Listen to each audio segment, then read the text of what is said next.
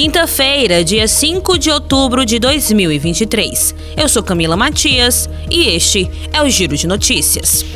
A definição do imposto sobre as mercadorias importadas por lojas online deve sair até o fim do ano, disse nesta quarta-feira o presidente do Instituto para Desenvolvimento do Varejo, Jorge Gonçalves.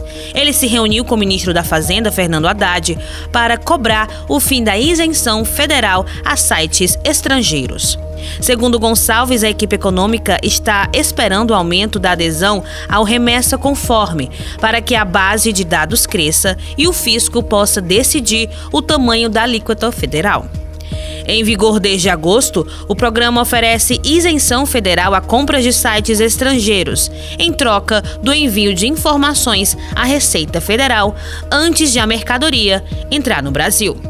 Para as empresas que não aderirem ao programa, continua a taxação de 60% de imposto de importação, caso a compra seja pega na fiscalização para valores de até 50 dólares. Existe ainda a cobrança de 17% de imposto sobre a circulação de mercadorias e serviços, tributo estadual, tanto para as encomendas do remessa conforme, como para as compras fora do programa. O cearense Wellington Macedo depõe nesta quinta-feira na Comissão Parlamentar de Inquérito, a CPI, dos atos antidemocráticos do Distrito Federal. A oitiva foi requerida pelo deputado Chico Vigilante do PT e ocorre na Câmara Legislativa do Distrito Federal.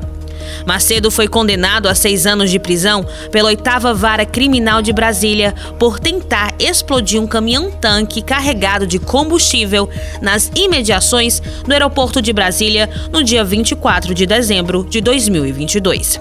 Ele ficou foragido até o dia 14 de setembro deste ano, quando foi preso em Cidade do Leste, no Paraguai. Wellington também é investigado em inquérito que apura as depredações e tentativas de invasão na sede da Polícia Federal no dia 12 de dezembro. A medida provisória que criou o programa de desconto na compra de veículos novos perdeu a validade nesta semana. E com isso, os tributos federais que incidiam sobre o óleo diesel voltam a ficar zerados, o que pode baratear o valor do combustível na bomba. Em janeiro, o governo federal decidiu manter zerada até dezembro a tributação pelo Programa de Integração Social, o PIS, e a contribuição para o financiamento da Seguridade Social, o COFINS sobre o diesel e o gás liquefeito de petróleo, o gás de cozinha. No entanto, essa desoneração total foi parcialmente revertida, especificamente sobre o diesel, para compensar a perda da arrecadação com um programa para baratear carros populares, ônibus e caminhões lançado em junho. Quando foi editada, a medida provisória que criou o programa de incentivo voltou a tributar o diesel em 11 centavos por litro, para bancar o desconto de 1,5 bilhão em impostos sobre veículos novos, entre caminhões, vans e carros. Ainda no fim de junho, uma nova medida elevou essa reoneração em 0,3 centavos para o total de 14 centavos por litro, para custear mais 300 milhões em descontos extras nos carros populares, cuja demanda havia sido superada nas primeiras semanas do programa de desconto.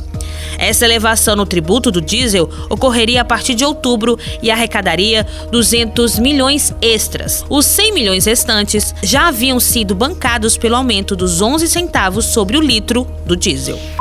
O Giro de Notícias tem a produção de Camila Matias, sonoplastia André do Vale. Estas e outras notícias você pode acessar no portal gcmais.com.br.